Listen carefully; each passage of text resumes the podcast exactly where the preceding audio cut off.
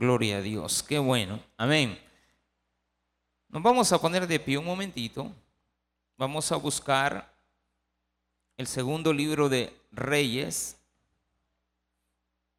Segundo libro de Reyes. Y vamos a buscar ahí el capítulo número 3. Segundo de Reyes, capítulo número 3. Dios es bueno siempre, en todo momento, en toda circunstancia. Él siempre nos ayuda a podernos liberar de el pecado. Dios nos ha salvado en un día como hoy, hace eh, un poquito menos de dos mil años. Este Cristo murió por todos y cada uno de nosotros en una cruz cruel, muerte, eh, juicios este, amañados, eh, injusto todo, pero así tenía que ser. No podía ser de otra manera. Así es de que Dios permite que las cosas sucedan para bien de nosotros, incluso en el sufrimiento de nuestro Señor. Pero aquí viene un contraste. Él nos libera del pecado, pero nosotros nos gusta hacer lo malo. Mire qué cosa. vamos a ver ahora una diferencia entre lo que es el pecado y lo que es la maldad. ¿A qué se refiere una cosa y la otra? Porque a veces creemos que es lo mismo, pero no, tenemos diferencia. Vamos a leer el capítulo 3, versículos del 1 en adelante. Joram, hijo de Acab, comenzó a reinar en Samaria sobre Israel el año 18 de Josafat, rey de Judá, y reinó 12 años. E hizo lo malo ante los ojos de Jehová aunque no como su padre y su madre, porque quitó las estatuas de Baal que su padre había hecho, pero se entregó a los pecados de Jeroboam, hijo de Nabat, que hizo pecar a Israel y no se apartó de ellos.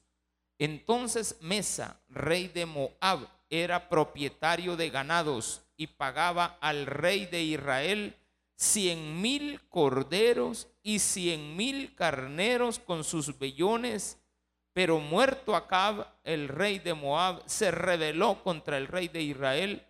Salió entonces de Samaria el rey Joram y pasó revista a todo Israel. Y fue y envió a decir a Josafat, rey de Judá, el rey de Moab se ha rebelado contra mí. ¿Irás tú conmigo a la guerra contra Moab? Y él respondió, iré, porque yo soy como tú, mi pueblo como tu pueblo, y mis caballos como los tuyos. Y dijo, ¿por qué camino iremos? Y él respondió, por el camino del desierto de Edom. Oremos al Señor. Padre, gracias son las que cada día te damos porque nos permites estar una vez más en tu casa, en tu iglesia, para poder edificarnos por medio de tu palabra. En el nombre precioso de nuestro Señor Jesucristo. Amén y amén. Gloria a Dios. Pueden tomar sus asientos, amados hermanos. Aquí hay una situación bien peculiar. Nos dice que Joram era el hijo de Acab, un rey malo, gobernaba fuera de los caminos de Dios, no gobernaba al pueblo escogido de él, sino que gobernaba a los rebeldes. Y en esa rebeldía, pues ellos ya se habían rebelado en contra de Dios. Y este muchacho, aunque no fue tan pecador como su padre y su madre, este, porque dice que quitó las imágenes de Baal que su padre había hecho. Y según lo que habíamos visto anteriormente, las imágenes que él había erigido hacia Baal o sea, Satanás, pues, eran acerca de la situación sexual del hombre. O sea, una imagen sexual de un varón. Y esto era para también inducir al pueblo al pecado. Entonces, aquí se nos dice lo siguiente. E hizo lo malo ante los ojos de Jehová aunque no como su padre y su madre, porque quitó los estatuas de Baal que su padre había hecho. Pero aquí me llama la atención esto. Se entregó a los pecados de Jeroboam. Evidentemente, un pecado está relacionado, el pecado del hombre es sustituir a Jesús en todo, en la vida.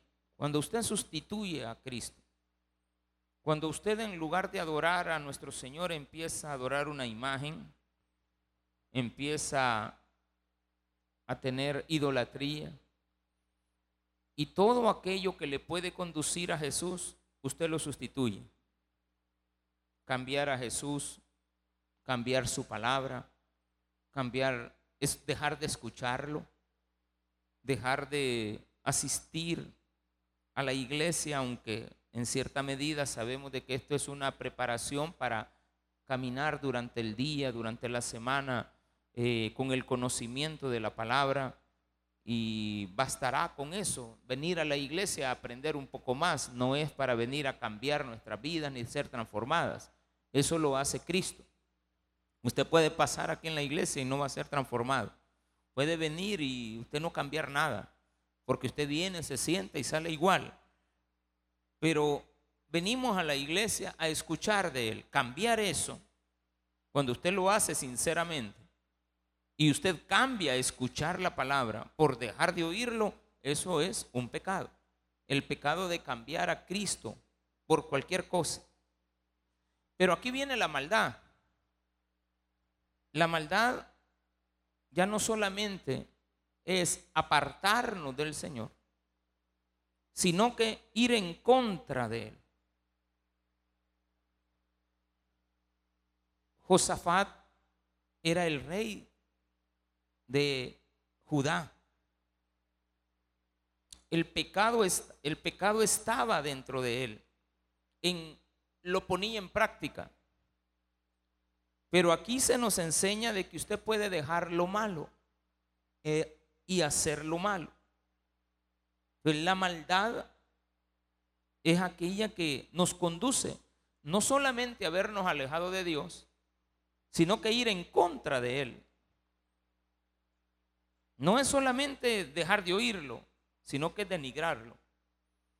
No solamente es dejar de escucharlo, sino que hablar en contra de Él no solamente tiene que ver con que usted haga una imagen, pecado, sino que ya la adore. Entonces va más allá. La maldad que el hombre tiene muchas veces es incontrolable. Pecar, pues todos somos pecadores. Pero hay pecadores que nos hemos arrepentido. ¿Cuál debe de ser la diferencia? el grado de maldad. Porque aquí dice que no fue tan malo como sus padres. Sus padres eran malos. Pero aquí también se nos enseña que se unió a un rey que estaba determinado a hacer lo bueno, pero estaba haciendo lo malo. Y es aquí donde viene el problema de nosotros como cristianos decimos que no y que somos pecadores, pues sí, todos somos pecadores, pero andamos haciendo lo malo. Entonces es como que le incrementemos a nuestra responsabilidad la culpa que evidentemente va a tener que ser pagada con una consecuencia. Qué bonito sería que usted siendo malo se arrepienta. Ustedes imagínense que es un delincuente. Le gusta delinquir. Viene a una iglesia y acepta a Cristo. Allá afuera, hermano. Aunque hayan pasado cuatro, cinco, seis, diez años. Pero si usted le debe algo a la justicia, lo va a alcanzar. No es que él ya cambió porque está yendo a la iglesia. Pues sí, pero lo pueden venir a traer aquí. ¿Para qué? Para que pague por la maldad que ha hecho. Es que yo ya no peco. Si dice la Biblia de que no hay ninguno que diga que eso sea cierto. El problema está en el grado de maldad que no dejamos de hacer. Dice la Biblia que la paga del pecado, lo dice en Romanos 3, 23, la paga del pecado es la muerte. O sea, ya tenemos para el pecado una consecuencia. El problema es con la maldad. ¿Cuál es la consecuencia? ¿Qué tan grande es tu maldad? De esa manera vamos a tener que pagar. Entonces por eso podemos ver que ahora incluso en nuestro país han cambiado las penas. Para que las personas pues lo piensen más veces. ¿Qué es lo que se pretende? ¿Quitar el pecado? No. Podemos quitar la imagen del pecado. Podemos quitar lo que se había erigido. Pero ¿qué pasa cuando viene el versículo 3? Entregarnos a los pecados de Jeroboam, hijo de Nabat, que hizo pecar a Israel y no se apartó de ellos. ¿Y qué hace? Mire, qué bonito, nosotros. Estamos bien mientras todo nos, está saliendo bien económicamente, tenemos sometida a la gente. Dice que Mesa, rey de Moab, era propietario de ganados y pagaba al rey de Israel cien mil corderos y cien mil carneros por con sus vellones. Frente a Israel había otro rey que había sido conquistado, el rey de Moab. Y este le pagaba al papá una renta. Esto, hermano, siempre ha sido así. Siempre hay alguien que le está pagando al otro. Porque lo tiene sometido. Y era bastante. A todos los meses usted está criando ganado y se lo está entregando al otro. ¿Cómo se siente? Cada vez que trabaja para que otro solo venga a agarrar. Yo no creo que eso sea, como dijo aquella persona un día de esto, que es necesario. Que eso sea así porque esta gente tiene que mantener, a, así dijo otra mujer, o sea, que le están dando unas vueltas a este problema, no se dan cuenta de la maldad. O sea, ya no es pecado, hermano. Eso ya es maldad. Venir y decir, es que es necesario porque ellos mantienen a, tantas familias. Ajá, y al que le quitaron las cosas. Y de todos modos, aquel que solo las recibe las desparrama, pues, porque no le cuesta. Y este se puso bien bravo. Cuando el otro le dijo, yo no te doy nada. Ah, pues lo voy a a traer, y le llama a otro. Mira, le no me acompañas a ir a poner quieto a este que no me quiere volver a entregar. ¿Usted cree que en la Biblia no están identificadas las cosas que nosotros vivimos actualmente? Porque hay gente que dice, no, eso no tiene nada que ver. ¿Cómo no? Lo mismo está aquí. Este se le puso y le dijo, no, yo no te entrego nada. Ya con tu tata ya se murió. No, pero ahora me lo tenés que entregar a mí. Era el hijo. Mire qué bueno. Dice que había dejado de ser pecador porque había quitado las imágenes, pero se, se había unido a hacer lo mal. Y esta maldad es tan grande que empieza a hacer que el pecado que nosotros cometemos sea imperdonable la maldad puede ser perdonada. Te disculpa, tienes que pagar una condena, ya tiene una solución. Y cuando la terminas de pagar, pues estás libre. Pero ¿y del pecado? ¿Cómo me libero? Solamente hay alguien que puede quitar el pecado del mundo. No dice la Biblia que Cristo quita la maldad. Dice que quita el pecado. ¿A quién le corresponde entonces portarse bien y hacer lo bueno? Aquellos que hemos sido perdonados de nuestros pecados. ¿De qué sirve que Cristo haya muerto en una cruz? Si durante toda esta semana se idolatra a la cruz y no a Cristo. Se idolatra a la santa muerte. Imagínense. ¿Qué grado de maldad es el que usted ha tenido a la par con su vecino. Usted no se da cuenta que cada vez que usted pasa por donde hay maldad, hay ángeles que lo acompañan y lo protegen y nos han ayudado. Imagínense a las personas que les toca que trabajar poniendo orden y son cristianas. Se ponen un uniforme para ir a atacar a las personas estas, a traerlas. Queremos arreglar la situación. ¿Qué hace Dios? Proteger. Al cristiano, ahora, si una persona de estas con un uniforme, Dios le manda a poner orden, pero a él se le va la mano,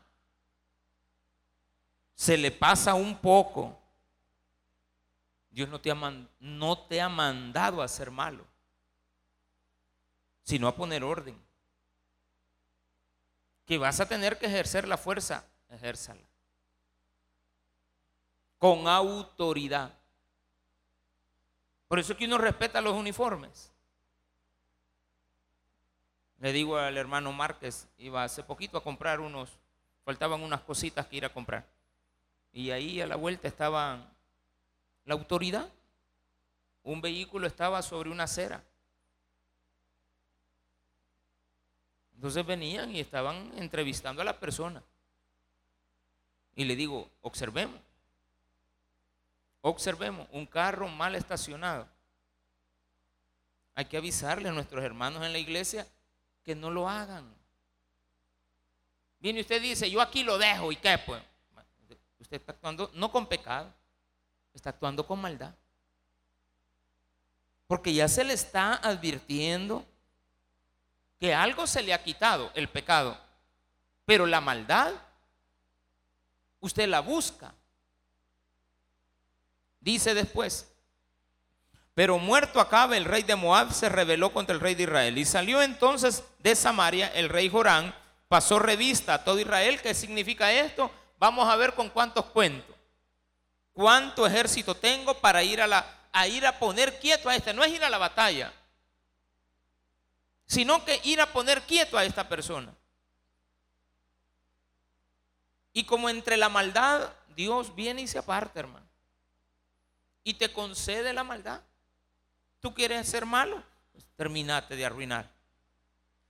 Después vemos a los padres llorando, queriendo sacar a sus hijos de las cárceles, entregando su vida, trabajando arduamente y dejan hasta de hartarse por llevarle comida a los maleantes, hijos que tienen. ¿Qué están haciendo? Haciendo los más malos.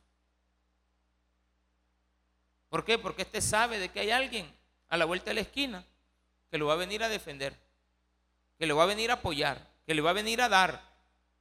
Tenemos a las madres llorando. Lo mismo. ¿Cuántos tengo? Pasó revista y fue a decir y envió a Josafat, rey de Judá, el rey de Moab se ha rebelado contra mí. ¿Irás tú conmigo a la guerra contra Moab? Dice claramente en el versículo número 3, pero se entregó a los pecados de Jeroboam. Podía haberse quitado la maldad. Al entregarse a los pecados, incrementa su maldad. O sea, tienen relación directa. El hecho de sustituir a Jesús, pero después ponerme en contra de él. Claro, Josafat andaba en malos pasos, pero era el, el rey del el pueblo de Dios, el, de, de, de Judá. Dios lo va a proteger. No está haciendo lo correcto. Y dijo, ¿por qué camino iremos? Le dije, bueno, tú y yo somos lo mismo por el camino del desierto de Edom. Esto implicaba pasar por su tierra, permitir que utilicen tu casa para saltarse el cerco. Veámoslo de esta manera. Israel, porque ¿de qué me sirve a mí aprender de la historia si no la puedo aplicar a mi vida? Dicen por ahí un dicho, que aquel que no ha escuchado la historia está condenado a repetirla. Cuando yo leo estas historias, tengo que entender que Dios me está hablando a mí hoy, no para hacerme un experto en la historia, sino que para que venga y la aplique a mi vida. El rey de Israel tenía pleito con el rey de Moab, estaban enfrente. Pero viene y se va al de abajo y le dice, ayúdame. Y él le dice, ¿y cómo hacemos? ¿Por dónde nos vamos? Por la parte de atrás, lleguémosle. Pero para llegar por la parte de atrás tenés que pasar por mi casa. ¿Cuántas veces usted ha prestado su casa, su vehículo, ha prestado sus bienes, se ha puesto a las órdenes? ¿Y cuántas veces se le dijo, no se una con ellos? ¿Cuántas veces se le dijo, no comparta? No, pero es que me obligan. ¿Qué es lo que han visto en ti que te obligan? ¿Qué más te vieron? Pastor puedo ser, pero si me miran malos, en malos pasos, ah, no, dice, este pastor nos puede ayudar, porque tiene un malacate. Pero si usted desde el inicio pone quieta a las personas, o las pone en, en juicio, o les advierte que usted no participa, pues no va a participar. Buscan a otro. Eso no lo puedo hacer. Prestar la casa, prestar tu vehículo, prestar tus bienes, ponerte a las órdenes. Después, esto gusta. Porque no es lo mismo ganarse 10 dólares en todo un día que creer que ha ganado 100 o 200 en una llamadita. Y nos prestamos. Siendo libres de pecado, hacemos lo malo. Y esto malo nos conduce a que el pecado que se nos había borrado se nos había quitado, sea puesto al descubierto como algo que no era real. Nosotros le dijimos un día a Jesucristo, perdóname, Señor, yo me arrepiento de mis pecados. Le doy gracias al Padre porque Él se entregó a su Hijo para que Él muriera en mi lugar. Y bien contentos nosotros que nos han quitado los pecados pero seguimos haciendo lo malo, es una muestra que la, la, oración, la confesión de fe es una farsa, no es sincera, es irreal, no te engañes. Participar, involucrarse. Salieron pues el rey de Israel, el rey de Judá y el rey de Edom como estuvieron, como anduvieron rodeando por el desierto. Siete días de camino. Les faltó agua para el ejército y para las bestias que lo seguían. Cuando muchas veces uno va a un largo viaje, tiene que saber llevar las provisiones y andar un poquito más por si hay algún atraso. Y aquí, evidentemente, es una guerra. Van con un ejército. No son pocos. Va todo un ejército. Y se han unido tres ejércitos. En el camino se vino el invierno, un aguacero. Te tocó que esperarte un día más. Las provisiones se agotaron y no has llegado a tu destino. Mire cómo es Dios.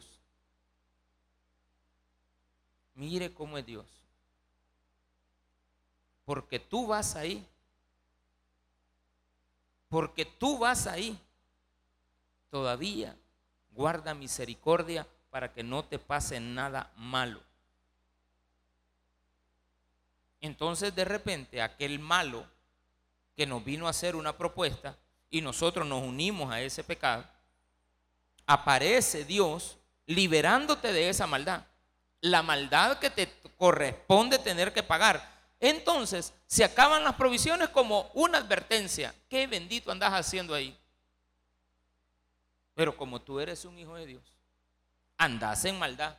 Pero la provisión de la comida, aunque sea racionada, te la tiene que dar. Aparece esto. Versículo 11. 10, perdón. Entonces el rey de Israel dijo, a que ha llamado Jehová a estos tres reyes para entregarnos en manos de los moabitas. El rey malo le echa la culpa a Dios. El rey de Israel le echa la culpa a Dios. Dios es el problema. El Señor es el problema. Todo Cristo es el problema. Mas Josafat, el que era de la iglesia del Taber de Apopa, le dice acá, no hay aquí profeta de Jehová para que consultemos a Jehová por medio de él. Y uno de los siervos de Israel respondió y dijo, sí, por ahí anda Eliseo. Y viene y le van a preguntar a Eliseo. Y se lo voy a resumir. Y le preguntan a Eliseo, no tenemos agua para nuestras bestias, no podemos seguir el camino. Y el rey de Israel dice que todos vamos a morir, pero yo soy cristiano. Mire qué bonito. Leamos la Biblia, oremos, pongámonos a cuentas. Y eso hizo el cristiano, a pesar de andar en lo malo. Porque hay gente que dice que hay ladrones que piden la bendición antes de salir, ¿verdad? A la mamá. Y la mamá quizás hasta, ay sí, hijo, agache la cabeza, pues. Señor, provéele a este mi hijo ahorita que va a ir a saltar, que le aparezcan los clientes en medio y que anden pisto todavía, a pesar de haber ido al mar, que todavía anden dinerito. Han de ser las oraciones de una nana alcahueta orando por su hijo malo, ¿verdad? Ah, yo todos los días le pido a, a mi Dios que me cuide a mi hijo, que me cuide y que me traiga. Y aparece ya el hijo a las dos horas con 100 pesos. Y la mamá no es capaz de preguntar. Claro que ella sabe de dónde lo obtiene. Y ya cuando le preguntan, ah, es que él fue a hacer un viaje. ¿Cómo que viaje? Es que él es mecánico. Entonces fue a hacer ahí una compra de un motor y vendió el otro motor y, ya ganó 100 pesos. Es que él vende carros y se echa como 500 pesos. Mire, solo él vende los carros porque hay gente que tiene un carrito y no lo puede vender, hermano. Pero ese cayendo el uno y lo vende, cayendo el otro y lo vende. ¿Cómo está eso? ¿Y de a dónde? ¿Y en un ratito? y no le vaya a quitar la camisa. Pero creemos que así es la cosa. Le vamos a pedir a Dios permiso y Dios nos concede. ¿Qué es lo que nos va a conceder? El alimento nada más. ¿Por qué le pidieron? Por comida. ¿Y qué hizo Dios? Mandar comida. ¿A quién utilizó? A Eliseo. Y Eliseo les dijo, miren, vayan a traerme un tañedor, un cantante. Alabemos al Señor y le fueron a traer a uno. Vaya, ¿dónde está el tañedor? Cantemos salmos. Cantó los salmos. Vaya, le dijo, abran zanjas. Y abrieron las zanjas. Estoy resumiendo la historia. Abrieron zanjas y le dice, abran zanjas. Pues sí, pero ¿y el agua de dónde? A vos que no te importe. A saber a dónde cayó una gran tormenta. Y el agua empezó a pasar por las zanjas. Vaya, le dice. tenían que tomar tres veces alimentos al día, por lo menos agarren uno. Todos estos malos estaban comiendo una vez al día, pero no se apartaban de su maldad. Y siguieron con su maldad. Y llegaron a quitarle todo lo que el rey de Moab no les había dado. ¿Y sabe a quién se lo dieron? al malo. ¿Y usted qué quedó? Utilizado. Porque al final esa es la historia. Utilizaron al rey de Josafat, al rey Josafat, al de la iglesia, les hizo los mandados ¿Y qué le dieron? Un gran problema. Quedó en la historia que es cómplice. Al final lo van a agarrar. Sí, pero viene a la iglesia. Ay, yo me arrepiento de lo que acabo de hacer. ¿Cuántos venimos así? Ay, Señor, yo no lo quiero seguir haciendo. Pero tú sabes la necesidad que tengo. Tú sabes que ese hombre a mí asco me da, pero lo tengo que volver a hacer.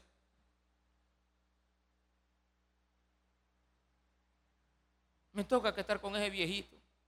Y el viejito también va. Esta hipota tanto que me baja, pero me gusta. Entonces los dos están iguales.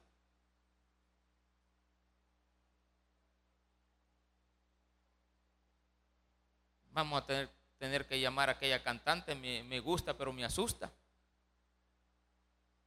Y ahí le va a tener que cantar todas las que quiera. ¿A qué nos vamos a dedicar? Nos vamos ya a apartar de lo malo después de haber sido perdonados de nuestros pecados. Nos conviene salirnos de la maldad, evitar la maldad. No fue tan malo, pero era malo. Es que eso es curioso. No dice que Joram era bueno. Dice que no era tan malo, pero era malo. Quizás al papá le tocaban 75 años, pero a él le tocan 45, no es lo mismo. Pues. Y a estas alturas,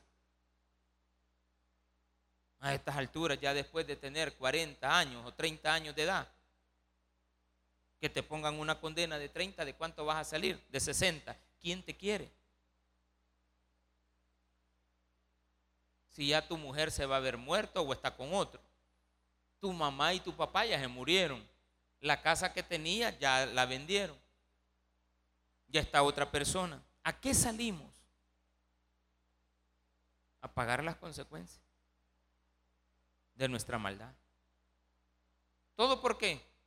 Por haberte unido a alguien que tenía un problema, de alguien que no le estaba dando la renta, porque es la renta, cien mil vacas y cien mil corderos con sus vellones. El hombre estaba cansado.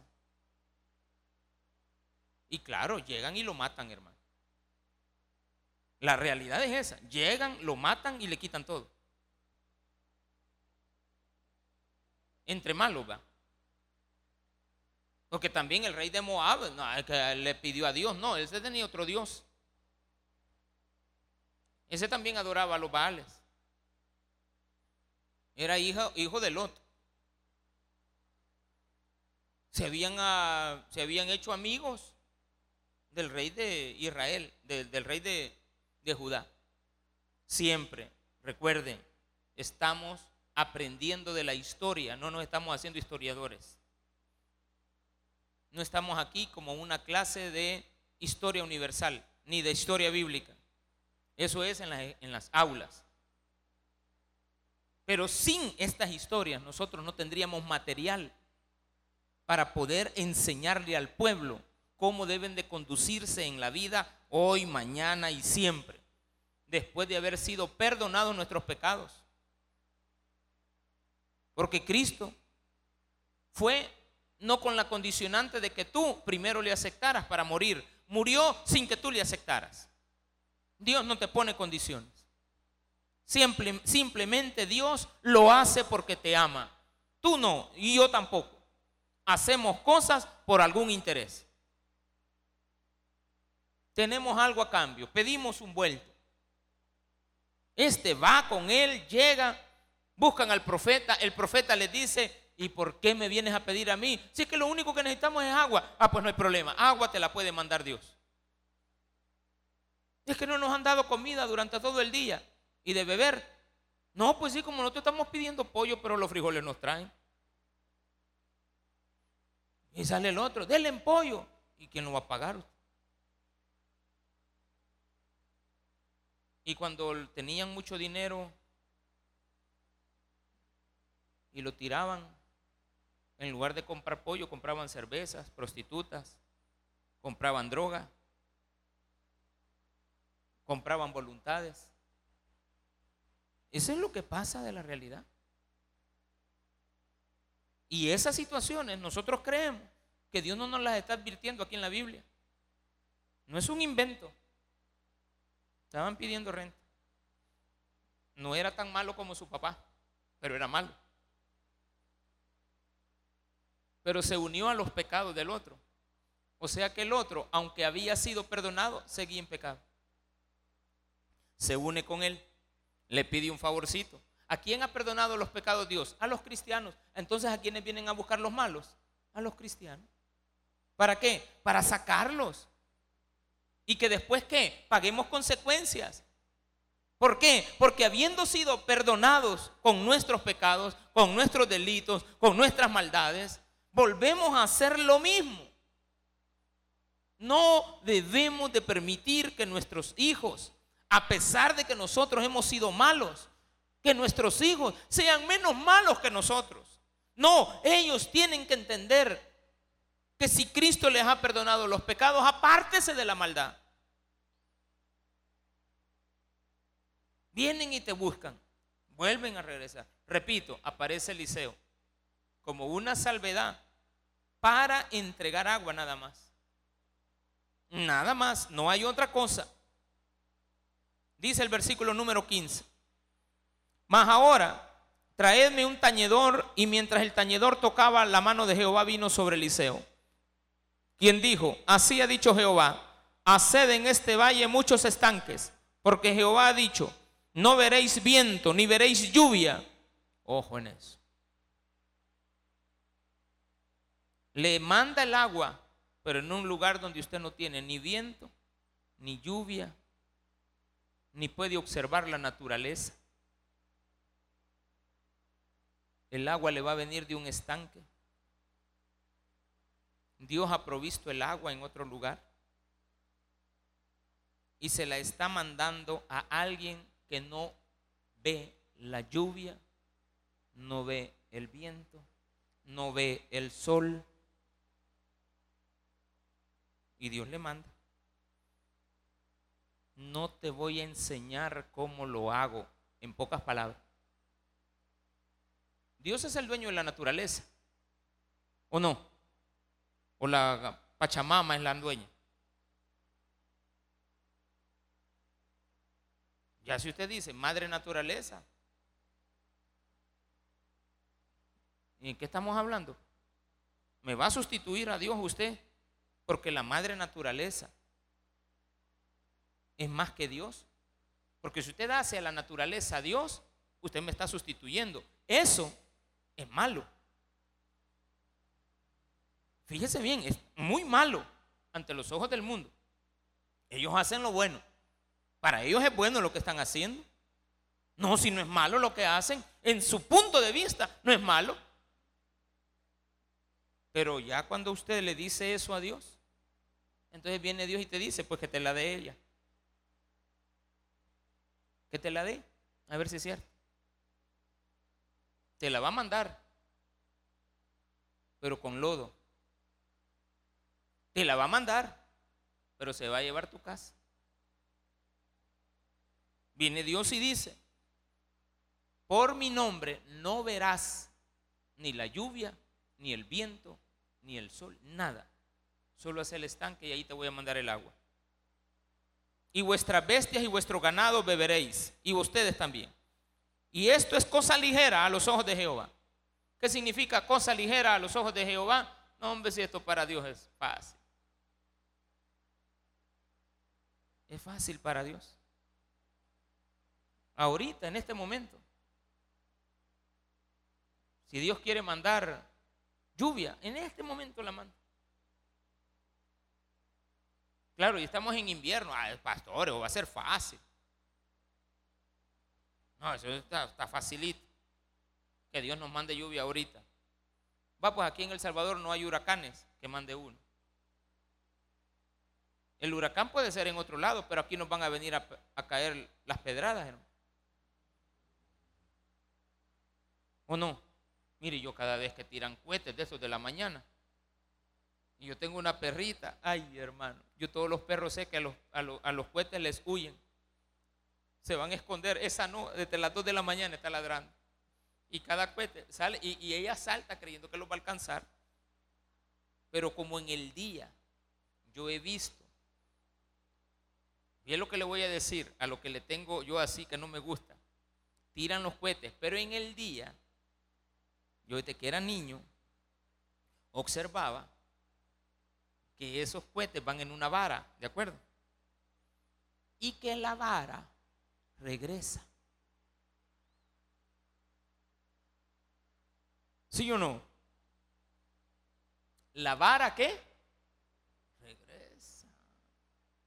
¿Sabe qué tengo yo siempre? Ay, Señor, ay, Señor, ay, Señor. Que no me vaya a caer esa vara, que no me vaya a caer esa vara.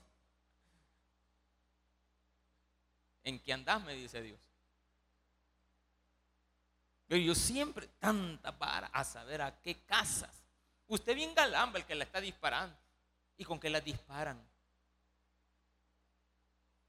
E, el que está supuestamente celebrando la resurrección de Cristo. ¿A quién ponen a reventar la vara? Esos cohetes. ¿Y con qué las enciende? ¿Sí o no? Va para arriba. Y después le jala a otro. Para que tenga llama.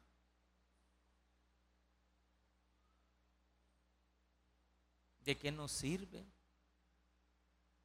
quitar al santo si nos hemos acercado al pecado nuevamente? ¿Sabe por qué? Porque no han sido perdonados. Y yo en la casa, que no caiga a vara, que no caiga a vara, que no caiga a vara. Siempre estoy esperando y de repente cae una cerca. Porque antes, yo de niño, yo salía a buscar la vara. Allá va la vara, allá va la vara. como no es bichito, pues, a buscar la vara. Mire, los juegos de nosotros, a buscar la vara. Pues sí, va, porque uno cuando no tiene nada, una chivola lo contenta uno y la guimba y eh, eh, uno, ahí se alegra. Uno jugando mica, para uno es una gran diversión, hermano. Los bichos de ahora no necesitan PlayStation. Es lo mismo, hermano. La misma pérdida de tiempo. Es la misma situación. Versículo número 19. Y no solamente eso dice Dios. Andás en lo malo, ¿verdad? ¿Sabes qué?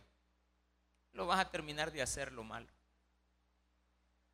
y destruiréis toda ciudad fortificada y toda viña hermosa y talaréis todo buen árbol, cegaréis todas las fuentes de aguas y destruiréis con piedra toda tierra fértil. Aconteció pues que por la mañana, cuando se ofrece el sacrificio, he aquí vinieron aguas por el camino de Edom y la tierra se llenó de aguas. Les dio la provisión, tenían fuerzas, continuaron su camino, andan en lo malo. ¿Te gusta lo malo? Termina de hacer. Cuando todos los de Moab oyeron que los reyes subían a pelear contra ellos, se juntaron desde, desde los que apenas podían ceñir armadura en adelante y se pusieron en la frontera. A los niños, a los jóvenes, no te importa que ellos sean los que estén enfrente. Cuando se levantaron por la mañana y brilló el sol sobre las aguas, vieron los de Moab desde lejos las aguas rojas como sangre y dijeron, esto es sangre de espada los reyes se han vuelto uno contra otro y cada uno ha dado muerte a su compañero. Ahora pues, Moab, al botín. Pero cuando llegaron al campamento de Israel, se levantaron los israelitas y atacaron a los de Moab, los cuales huyeron delante de ellos. Los persiguieron matando a todos los, matando a los de Moab y asolaron las ciudades. En eso andas. Y fíjese de que le fueron a pedir a Dios ayuda, a ver. No le digo, pues. Todavía oramos antes de salir. Ay, que mi mujer no me vaya a descubrir. Son las oraciones del amante. Ay, que no me vaya a dar cuenta. Que no me vaya a ver. Agachate, agachate, que no te vea. Pasate la calle. ¿Cómo que pasate la calle? Y aquella bien brava. Bueno, desgraciado, que no te sentís orgulloso. Claro, si todavía no ha recibido lo que ella anda buscando, le hace caso. media vez lleva los 20 pesos para el niño que tiene con otro, ya te deja, ya lleva los 20 pesos. Es tremendo, pero es la realidad. No nos queremos dar cuenta que la Biblia nos advierte que existía esto que estamos viviendo ahora y con un grado de maldad mayor del que usted se imagina. Lo que nosotros vemos hoy no es el más alto grado de maldad. El más alto grado de maldad se observará cuando la presencia de Cristo no esté en la vida de las personas. Y mucho todavía, con mucho más preeminencia, cuando Cristo venga por su iglesia, nos lleve a su presencia. Seramos arrebatados por el Señor. El pecado que Cristo llevó en la cruz ya no tendrá más efecto sobre aquellos que haciendo la maldad se queden a esperar un juicio. Hoy, en teoría, no están dejando salir a la gente. La consecuencia, un día se tenía que pagar. Porque uno se pregunta, ¿verdad? ¿Y dónde estaban? Ahí dentro. ¿Y por qué si es evidente, sí? Porque estas personas están tan llenas de maldad que creen que su mundo cada día es grande, pero cada día no se dan cuenta que es más reducido hasta una habitación. un hoyo cavado en la tierra. Hemos visto cosas risibles, no sé si serán ciertas. Hombres abajo de adentro de una pila. Llenos de maldad. Delante de la gente indefensa. Pero vemos claramente que cuando Dios toma el control, y pone quieta toda esta situación, hay cobardía. No hay valentía. Eso era falso. Usted dirá, ¿se ha mencionado algo diferente a lo que la palabra de Dios establece? No. ¿Por qué? Siempre se ha vivido en otras latitudes, de otra manera. El mundo sigue siendo malo, sigue estando en pecado, pero algunos de nosotros Dios ha tenido misericordia de habernos buscado, traído a este lugar. Nos ha enseñado su amor, su perdón, su misericordia. Y hemos tomado la decisión de aceptarle, de creerle. Lo difícil es salir a buscar el pecado. Si eso se ejecuta o si esa es la realidad, nunca hemos sido perdonados porque nunca hemos buscado sinceramente a Cristo. Démele un fuerte aplauso a nuestro Señor.